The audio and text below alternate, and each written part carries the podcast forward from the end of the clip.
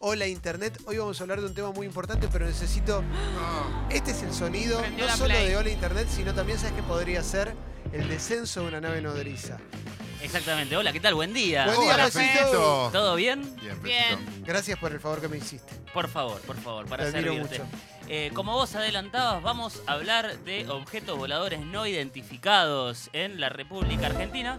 OVNI, Sí, prepárense para Uf. esta cortina porque va a explotar. Upa. ¿quieren mandar mensajes a la app si vieron o no o alguna vez? Pero no ovni? nos, digan, Pueden, ¿eh? no nos digan cosas en chiste. Mensajes No. de audio, mejor todavía. No. Si ¿no? vieron posta, Sí. no, no, no, no. Sí, sí, sí. sí. Spoileo la columna, yo creo en los extraterrestres, lo digo en serio. Este, y todo lo que cuento, todo lo que voy a contar ahora son casos que para mí sucedieron. Si no, Una no los cosa. traería. En esta columna vamos a permitirnos jugar Exacto. y soñar. Eh, no la, de es imposible que. Bueno, vamos a jugar. Vamos a jugar, vamos a abrazar el, el espíritu de Fabio Serpa y vamos a jugar a creer porque queremos creer. Se lo nombrará al gran Fabio este, en los casos que vamos a mencionar y también a Cefora, que es la Comisión del Estudio del Fenómeno OVNI en la República Argentina, que amablemente me respondieron preguntas. Capo. Y Sephora sobre- que- Gran La- abrazo. el otro Sephora que no es el de los maquillajes. Claro. Exacto. Este, sobre todo a Andrea Simondini, que es una genia. Hay una cosa, yo estoy, del- soy del Club de Fe, ¿no? Yo creo que pasa algo, evidentemente. Pues pensemos un segundo, realmente analicemos a la humanidad un toque, ¿no? Somos bastante boludos. No va a haber otro como nosotros, seguro que hay otro como nosotros, hasta incluso más inteligente. No, pero el tema es que si es tan boludo como nosotros le va a costar llegar. Claro, por eso. Pero, Lo que pasa que pero puede haber, yo creo que puede haber vida en otro planeta. El Claro. tema, bueno, es difícil. Más allá de lo que diga la ciencia, mira qué frase, yo sé que no es lo ideal, pero vamos a jugar a creer, vamos a jugar a que hay algo que todavía no descubrió la Claro, ciencia. por ahí no es una navecita y un, y un No, no, bueno. hombrecito verde No tiene como el por que. qué- claro, Claro. no tiene por qué tener nuestra forma, ¿eh? cuando hablamos de ovnis, hay tres corrientes eh, marcadas. O otro tipo de vida inteligente. Hay tres corrientes marcadas. Por un lado, la clásica, eh, que vienen de otro planeta. Baja una nave con una tecnología de avanzada, el humanoide. Eh, toda la hora. Esa es una y quizás es la más fuerte y la que más alimentó a la ficción. La segunda corriente, que para mí es la que más sentido tiene, es que hay una vida inteligente que no es humana, pero que está en el planeta desde muchísimo antes que nosotros, que están entre nosotros, que se parecen a nosotros, pero que no son nosotros y que controlan básicamente todo. La tercera corriente, quizás la más volada, es una mezcla de las dos y de vida inteligente psíquica, de que hay fuerzas paralelas muchísimo más inteligentes que nosotros que no dominan el mismo concepto de tiempo y espacio que nosotros, pero que cada tanto se manifiestan porque nos quieren decir algo. Más o menos con esas tres creencias durante el siglo pasado se estudió el fenómeno ovni que muchos gobiernos destinan parte del presupuesto para estudiar. Sí, hay un montón de gente que empezó a enviar mensajes, Fecito, y eso es muy encanta. lindo porque, porque tu sección nos inspira a creer y además me gusta lo que decís, me gusta la teoría de que están entre nosotros hace mucho tiempo y siempre quiero recordar a Fabio Serpa contándonos que se tomó un café con un señor que le terminó confesando que era el comandante Krishnamert de las Pléyades. ¿Mm? A partir de ahí podemos creer lo que que- Y, y de a poco, como son más inteligentes que nosotros, de a poco nos van brindando la tecnología, el saber y el conocimiento para este, evolucionar y quizás parecernos un poco más a ellos. El USB. Probablemente nosotros nunca lo sepamos. Pero bien, vamos a hablar del primer caso que más bien es la, el primer destello de ovnis en Argentina. 10 de julio de 1947. Fa. ¿Al- ¿Le suena esa fecha por algo? No, No. Bueno, debería ser recordada muy importante en Argentina porque es el primer avistamiento de, una, de un objeto volador no identificado en la República Argentina, más precisamente en la ciudad de Las Diagonales, en La Plata. bien. Una ciudad misteriosa ya de... Una, porque sí. una ciudad con una carga energética grande, ya de, movida, duda. ¿no? En La Plata, 25 y 56, los vecinos de la zona dicen que apareció un objeto esférico color rojizo que llegó a estar bastante cerca este, del límite, unos 3 o 4 metros de altura ya, al toque, y que se quedó posado 15 minutos ahí, rígido, flotando, y después desapareció en el aire. ¿Por qué decimos que es el primer avistamiento oficial de un objeto volador no identificado? Porque salió en los diarios y porque se estudió. Y a raíz de eso empezó a haber varias corrientes de estudios de ovnis en Argentina, empezó a haber científicos que decían, vamos a estudiar qué aparece en el cielo porque evidentemente acá algo hay. probablemente, si crees los ovnis, hubo antes ovnis dando vueltas por el cielo, pero a partir del 10 de julio de 1947, repito la fecha, en La Plata dijeron, no, para, esto es posta, vamos a investigar. Una cosa con respecto al fenómeno ovni. OVNI es cualquier cosa que veas y que no sepas lo que es, por eso es Mm. no identificado. Objeto, claro. Claro, dicho esto, bueno, estamos apuntando a, a que venga de otro planeta, que tenga vida extraterrestre. Hay una placa en el lugar que dice Parque San Martín, reconocimiento al sitio donde ocurrió el primer caso argentino de la era contemporánea OVNI el 10 de julio de 1947. Está ahí la placa, no sé si sigue estando, si hay algún oyente o alguna oyente de La Plata este, en 25 y 56, creo que es. Sí, 25 y 56 se manda. En La Plata, a una par de cuadras, está la famosa zona 72. ¿No? De la avenida 72, entre la 10 y la 20 es una especie de bulevar. Ayúdame, Leo, yo no tengo tanta Sí, geografía de no, La Plata. Tampoco, sí conozco 57, donde dijiste antes, 56 o 57 y 25, pero ahí no, ahí me mataste. Bueno, la zona 72, por lo que pude ver y recorrer con Google Maps, perdona a mis amigos platenses, tanto no conozco, eh, es una especie de bulevar bastante alargado donde antes había vías, donde hay mucho pastizal y donde dicen, a, par- en la- a partir de la década del 50, empezó a haber un montón de avistamientos de No. objetos voladores no identificados. Hay gente acá que destaca que en 1947 también es el año del caso Roswell, ¿eh? como para tenerlo en cuenta. ¿no? Exacto. Cuando hablamos de ovnis, hablamos de oleadas. Y oleadas porque decimos, y porque de repente hay un año que aparecen un montón de ovnis dando vueltas y después desaparecen. Dice, más o menos dicen, se estima una oleada por década. Y una de las más fuertes de todas fue la oleada del 68. El 68 en Argentina estaba repleto de objetos voladores no identificados o de avistamientos. También, eh, convengamos, muchas veces flasheamos que vemos algo y tiene mucho que ver con eh, lo que consumimos a nivel cultural. Entonces, cuando se estrenó Encuentro Cercano del Tercer Tipo, cuando se estrenó El Día de la Independencia, cuando se estrenó bueno, ahí tenías 2001 Odisea del Espacio, justo. este, ¿no? siempre hay como, ay, cre- creí que vi algo. Y después hay los que verdaderamente vieron algo y les creemos, obviamente. Eh, en la zona 72, el caso más emblemático eh, sucedió en 1954. Había un grupo de pibes jugando a la pelota. Ahí tranca, porque repetimos, es una zona de, de pasto, de plaza, de parquecito. Y dicen que un extrañísimo objeto. Color blanco como de hielo, similar a una ensaladera y de muy reducido tamaño, voló alrededor suyo y después a una gran velocidad desapareció en el oeste. En la zona 72 eh, también es muy común las marcas de pasto, ¿viste? El pasto cortado al ras de un día para el otro, Sí. como con símbolos, como la película de, Mil- de Mel Gibson. Sí, Este, Como no- lo que pasaba en el Uritorco también. como lo que pasaba en el ya Uritorco. llegaremos, ¿no? Al Uritorco. Eh, no incluye el Uritorco Bien, en la mira. lista de estos tres casos emblemáticos. El Uritorco es un lugar muy misterioso, hay habrá lugar en otra columna.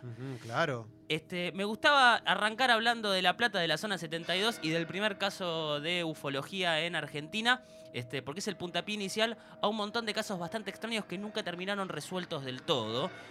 Elegí los tres que a mí más me gustan para empezar a contarlos. Así que, si te parece, vamos a hablar del caso Vidal. Gerardo Vidal, abogado. Ah, Le decimos Gerardo Vidal porque ese es el nombre con el que se presenta en el caso, pero nunca se supo el nombre verdadero de este protagonista. Gerardo Vidal, un abogado importante de la ciudad de Buenos Aires, se sube con su esposa al auto, de la esposa no sabemos el nombre, y se dirigen a la ciudad de Chascomús, donde tenían familia que los estaban esperando para una reunión familiar. De Chascomús deciden irse a Maipú.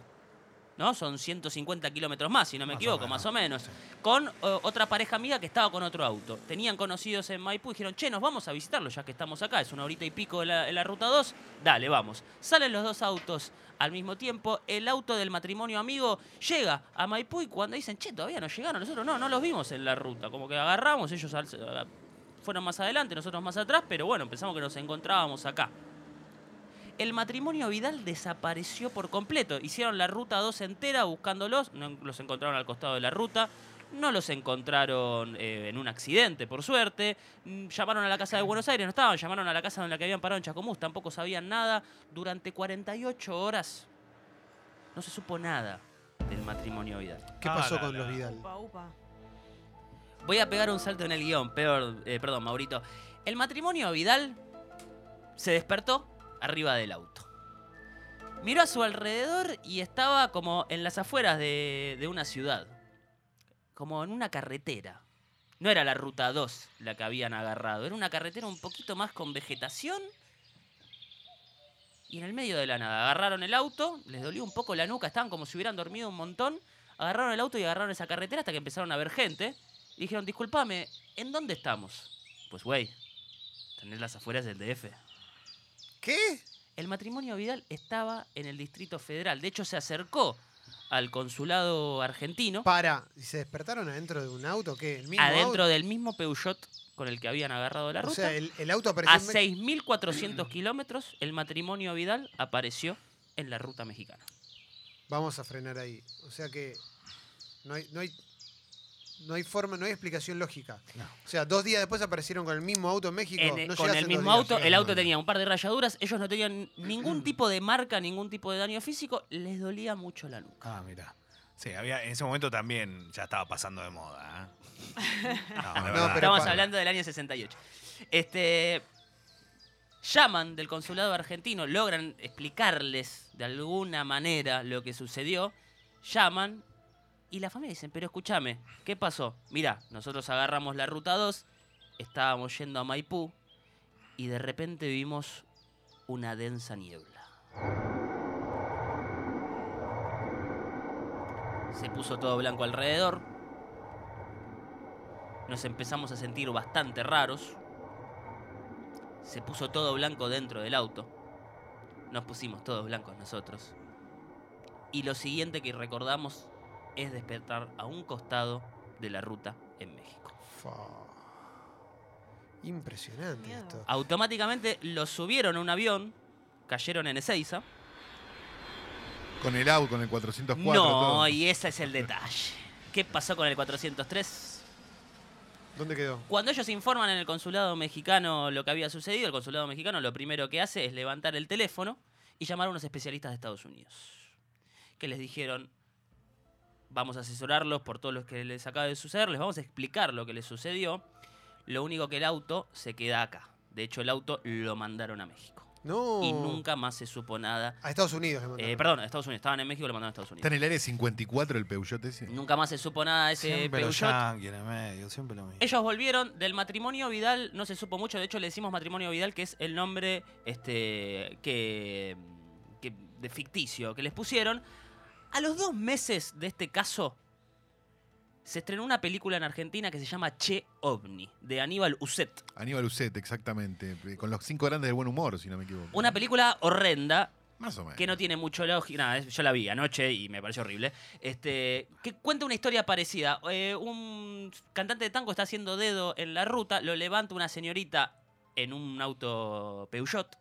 Este, y los abduce, eh, los abducen los extraterrestres y aparecen en otras partes del mundo. En el momento, dijeron, ah, era toda una movida de marketing para promocionar este film de Uset, ¿no? Básicamente. Pero el caso siguió abierto y se lo siguió investigando hasta hace poco. Y hay quienes creen una corriente bastante fuerte de que el caso verdaderamente sucedió, de que la película de Uset tenía otra forma y que se grabó la escena del Peugeot y de la abducción y se encajó. De hecho, si vos ves el film, no tiene nada que ver una escena con la otra. De hecho, están filmadas diferentes Como para aprovechar la oleada, digamos. como para aprovechar este, la oleada. También lo que se estima es si era una movida de marketing verdaderamente, por qué sucedió dos meses después el estreno y no esa semana, Claro. y por qué no se aclaró. A Aníbal Lucet le consultaron en su momento si verdaderamente era una movida de marketing, y dijo, no, más bien, yo no me acuerdo bien cómo me inspiré en lo del caso, no fue bastante claro. Tenemos eh, la voz de, para mí, el que fue el número uno de, de ufología en Argentina sobre este caso, de Fabio Serpa, que en una entrevista de Mystery Planet dijo, el famoso caso Vidal, auténtico y verdadero. Solo que nosotros investigamos siempre ese apellido y no encontrábamos la realidad. Hasta que en una conferencia mía, dada en el Club Militar, el director general del Servicio de Inteligencia del Ejército Argentino en aquel momento, señor Ans, me dijo lo siguiente. El caso es real, pero no se llama Vidal ese matrimonio, porque por seguridad con- pusimos un nombre supuesto. Tremendo, loco, ¿eh? Tremendo, tremendo. Es Ah. eh, un caso de una abducción terrible, o sea, 6.400 kilómetros. Pero- llevaron. ¿Cómo no hablamos más seguido del caso Vidal? Primero y principal, él no se llama Vidal. Porque puso un montón de pauta. Eh, lo que se dice, se- según una testigo que habló con los investigadores del caso, los investigadores recientes del caso, ella falleció al año de que sucedió la abducción, nunca pudo superar el trauma. La señora Sí, Vidal, la digamos. señora Vidal, o como se llame, este, nunca pudo superar el verdadero trauma de, de lo que sucedió, nunca lo pudieron explicar. Por un lado le daba vergüenza, por otro lado, eh, imagínate la Miedo. casa donde se te va. Del señor no se supo más nada. Los allegados dicen que toda la película de Che OVNI aprovechó la boleada, pero más bien no hizo la movida de marketing. Y que el hecho verdaderamente sucedió. De que hubo inteligencia desde Argentina, desde Estados Unidos y desde México para tapar lo más posible el caso. Y que a medida que los investigadores se acercaban, sobre todo en la zona de Maipú, era de esto saben qué, mejor no pregunten más porque no quieren saber. Me que pasó". encanta, me encanta esa situación de están todos pasándola bien y llega alguien y dice, ¿alguien sabe algo de los Vidal? Y todos se dan vuelta. Y se van. y se van.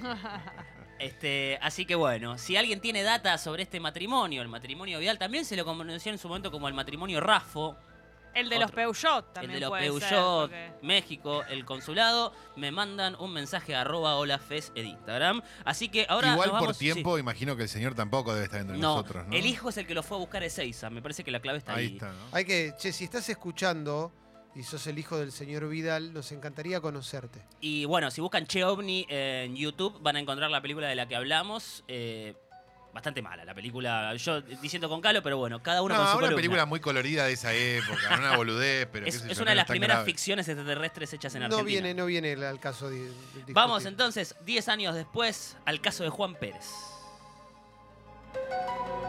Juan Pérez sí se llamaba Juan, Juan Pérez se llama Juan Pérez. Capo. Lo conocí, no lo conocí, lo vi. Anda a encontrarlo igual.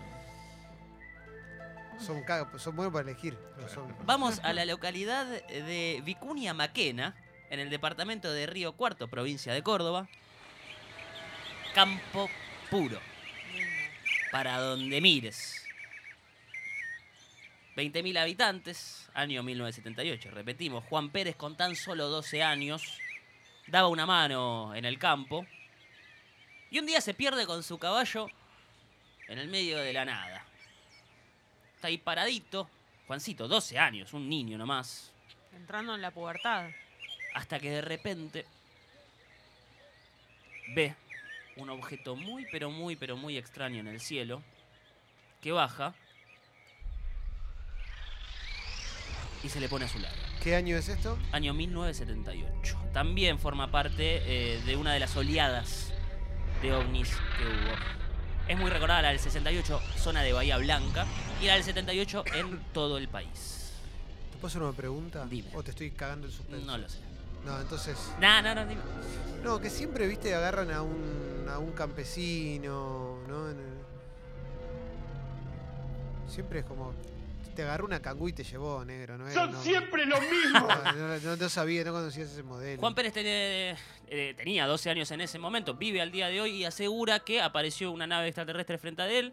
Del interior de la nave, del vehículo extraño que él detalla, sale un- una persona, un humanoide, un poco más pequeño de la media, con una máscara y una túnica bastante particular. Hasta acá es Clemente una despedida soltera. Sí, claro. Estaba esperando a que lo digan. El estreno de Star Eh, Wars. no, eh, no habló con esta criatura tan extraña, pero por algún motivo entró voluntariamente a la nave. Él dice que no, no, no es que entró porque quería, pero entró. Como una curiosidad de niño. No. Eh, como, sí, eh, a ver, todo esto lo sé porque hay un documental de todo esto, se llama Testigo del Otro Mundo. Este, en el, a, ver, a partir de eso Juan Pérez lo volvieron loco. Juan Sí, Omar sí. Pérez Sí, habla, está, está ya de adulto, este, lo burlaron, lo enloquecieron. Pobre Imagínate, en un Juancito. pueblo, el, pibito diciendo yo vi un extraterrestre, este, lo enloquecieron. Lo único que le dejó fue una marca bastante extraña en el brazo y lo devolvió. ¿Por qué es eh, conocido el caso de Juan Pérez? Porque dos años después. Por favor, no, esto es serio. Esto es serio y Sí, vean sí, el sí, documental sí, quiero Testigo del Otro Mundo, que es bastante piola. Dos años después, eh, el astrofísico francés Jacques Vallée, bastante conocido en el estudio de ovnis, vino a Argentina a conocerlo. Y dijo, este pibe del que todos se burlan, tuvo una experiencia cercana del tercer tipo. Este, Jacques Vallée, para que se den una idea, eh, El consultor de Spielberg, ¿o no? ¿No era- Exactamente. ¿No era, el consultor en Encuentros En el- al tercer tipo? es eh, en realidad un personaje hace de Jacques Vallée. Eso era. Y es Truffaut el que hace Es Truffaut, sí, no, pero él además había sido consultor en la película. a- Ahí te lo spoilearon. Claude Lacombe era el personaje. Sí, eso lo dice siempre. eh, Era como uno de sus, los caballos de batalla también de Fabio Serpa. Era, vinieron acá, se inspiraron acá. Este vino en, en 1980, lo trajo Fabio Serpa, además dio un par de conferencias y pidió de conocer a Juan Pérez porque según la descripción del encuentro que tuvo, eh, Jacques Vallée es de la corriente que cree que los, la vida inteligente no es ni extraterrestre ni que están acá antes que nosotros, sino Mm. que es más bien una mezcla psíquica. De que se manifiestan por medios de juegos mentales. ¿Por qué? Porque no tienen el concepto de tiempo y de espacio que tenemos. Uy, me encanta eso. Eso me fascina. ¿eh? Eh, a Jacques Vallée y a Juan Pérez los reunieron más de 30 años después en lo que es el documental Testigo de Otro Mundo. Ya estoy flasheado. Este, el documental es un flash, eh, mezcla efectos especiales con la historia este, de Juan Pérez y con el testimonio de chamanes, con el testimonio de gente de campo y con el testimonio de los que le creen a Juan Omar Pérez que a los 12 años tuvo este encuentro. Fez, ¿cómo hizo Juan Pérez para que lo de él no quedara en una anécdota de niño? Porque era chiquitito. ¿Cómo, cómo se hizo un caso serio y que, y que mucha gente, digamos, lo escuche y todo, y no en una fantasía de un niño diciendo vi un extraterrestre? Y empezó a contarlo, empezó a contarlo, lo empezaron a burlar en el año, eh, en un anuario de Porque 1979. debe estar, debe estar lleno de niños que dicen sí, eso. obvio. Hay un video eh, de, de Juan Pérez empezando a contar lo que le pasó y se quiebra de niño, conferencia de prensa. Acá mm, te dicen que Juan Pérez tenía dones, tenía algunos dones también, escuchaba los rezos de las personas, como que como para abrir la puerta Ah, que traten de comunicar, que lo hayan elegido especialmente. Como un canal de comunicación. Sí, sí, y también una persona ah, dice, no sé si era verdad o no, que eran dos seres los que vio, como Ah, un- bueno. un chiquito y otro. Una diferencia en el relato. Eran vos y Leo, entonces. Sí, sí, sí, sí, sí. Exactamente. No, se presta para el chiste, obviamente se presta para la burla. Vos ves el documental eh, y sentís un montón de pena por Juan Pérez, porque sufrió. Y claro, Está entre obvio. nosotros todavía el querido Está Juan entre, Pérez. bueno, por lo menos hasta cuando hicieron el documental hace unos años, está entre nosotros. Me encanta. ¿eh? ¿Vive en Córdoba él Sí, todavía? sí, sí, en el mismo lugar, recorren el lugar donde sucedió ¿Mm? y con efectos especiales recrean Ah. este, lo que fue. Es muy bueno Testigo del Otro Mundo, les sugiero que le den play. Y si quieren revisar lo que es la bibliografía de Jacques Vallée para entender un poquito más este, lo que es la vida inteligente, pero del costado psíquico, del costado más de la astrofísica, es un quilombo. Pasaporte a Magonia es como el gran libro del tipo, en la que con fábulas te explica todo esto. Eh, pero ahí está, mejor dicho, que, que por mí, ¿no? Que estoy acá Eh, balbuceando. Sí, hay, hay muchos, muchas entrevistas a Juan Pérez en YouTube, estoy viendo. ¿eh? Eh, el venadense que conmueve al mundo, Juan Pérez. Muy bueno, ¿eh? hay mucho, mucha, mucha entrevista. Vamos a contar el último caso, es uno de los que a mí más me apasiona, es reciente. Quiero aclarar que esto no es tres empanadas porque vamos a usar bastantes términos del glosario de la información. Adelante. Este, pero es un caso reciente que te digo, de todos los que leí y toda la bola es el que más escalofríos me causó, no sé por qué. No tiene una gran diferencia con el resto, pero a mí me, me conmovió. Bueno, vamos a ver, dale. Vamos a hablar del caso Pucheta.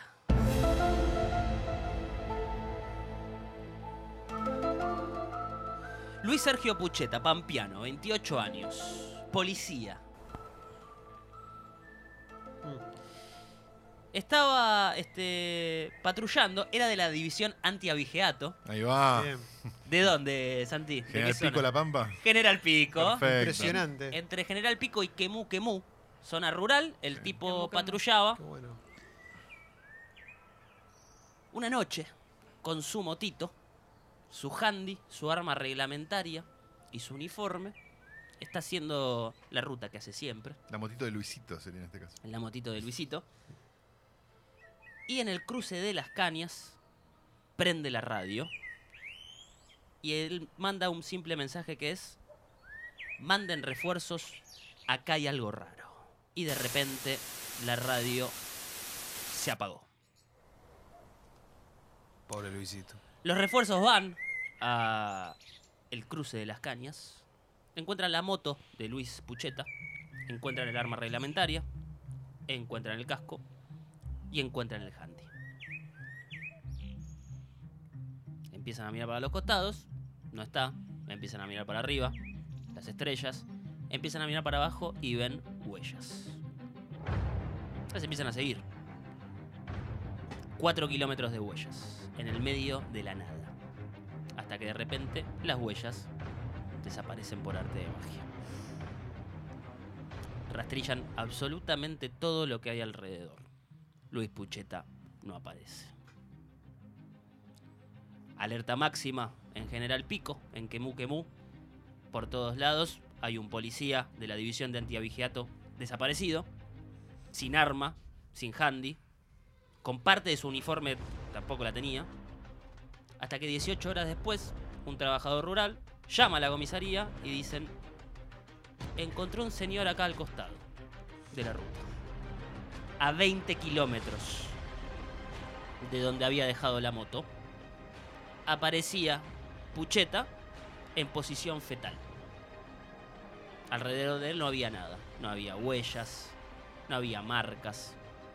Él parecía estar en condiciones, no había sangre, no había heridas a la vista. Estaba en posición fetal, tirado en el piso. ¿Desnudo? No, vestido. Está la foto. Después si quieren la comparto. Uf, sí, sí. Caen sus compañeros de la fuerza, cae una ambulancia, cae gente, se le acercan, Dale, dale, déjenlo seguir. lo agarran. ¿Estás bien, Luis? No responde. ¿Estás bien, Luis? No responde. Lo ven como que hace sonidos, no responde. Ven que las manos no tienen ningún tipo de marca, en la cabeza tampoco. Entonces se le acerca un compañero de mucha confianza y lo ayuda a hacer, eh, lo, lo ayuda a soltarse haciendo una técnica de respiración. A ver, Luis, respira, exhala, hondo, más profundo, llena los pulmones. ¿Qué pasó, Luis? Contanos. Vi algo raro, noté algo raro, mandé un mensaje y aparecieron. ¿Quiénes aparecieron, Luis? Aparecieron y me empezaron a perseguir. Estoy en llamas, Fecito. ¿Quiénes, Luis? ¿Qué, ¿Quiénes? Er- ¿Eran ladrones? ¿Qué, ¿Quiénes te empezaron a perseguir? No, eran transparentes. Como Luis que eran transparentes. Eran como transparentes, no sé cómo eran, pero eran como transparentes. ¿Quiénes? Los de los ojos rojos. ¿Qué ojos rojos, Luis? Ah, les vibraban los ojos y me hacían doler la cabeza. Me decían qué hacer. ¿Cómo que te decían qué hacer? ¿Quiénes, Luis? Los de los ojos rojos eran transparentes. Les vibraban y me hacían hacer cosas. Me hacían moverme. Me hicieron caminar toda la noche. Me dijeron que hoy iban a volver. Él estaba en completo shock, ¿no? Completo estado de shock, no mostraba la cara, estaba como en posición fetal tapándose. eh, dicen que le ardía mucho los ojos. A partir de ahí, Luis Pucheta no pudo volver a las actividades. Estuvo mucho tiempo internado y a partir de 2013 lo pasaron a retiro definitivo porque nunca pudo volver a patrullar las rutas de General Pico. Él que, Uf. perdón, él ahora dónde está, se le hicieron pericias psicológicas. pericias psicológicas y psiquiátricas por el trauma que tuvo, nunca pudo volver a ser el mismo. Poco se sabe, lo último que supimos es que en 2013 lo dieron a retiro definitivo, pero estuvo 10 años sin poder volver al trabajo por el trauma que tuvo esa noche en la que, con un llamado de Handy, dijo acá hay algo raro, manden refuerzos, caminó 4 kilómetros porque están las huellas de las botas, desaparecieron las huellas de las botas y apareció a 18, eh, perdón, a 20 kilómetros, 18 horas después, no estaba en estado de deshidratación, no había comido nada, no tenía la moto, o sea, llegó caminando, pero no tenía rastros de haber estado caminando esa, esa distancia. Y a partir de ese día, Pucheta no volvió a ser el mismo. Tremendo, loco, ¿eh? Wow. Tremendo. Ah, Luis ¿Cómo hizo para- Sergio Pucheta. ¿Cómo hizo para hablar? Porque- No, eh, lo que cuentan en la crónica de, de cómo le encontraron es que estuvieron un rato largo, que tuvieron que hacer eh, ejercicios de respiración para poder controlarlo. Y lo que pudo soltar y hilvanar fue eso, unos seres transparentes con los ojos rojos que cuando les vibraban los ojos me daban órdenes. Recuerden cuando hablamos de Jacques Vallée y de la vida inteligente psíquica. La telepatía.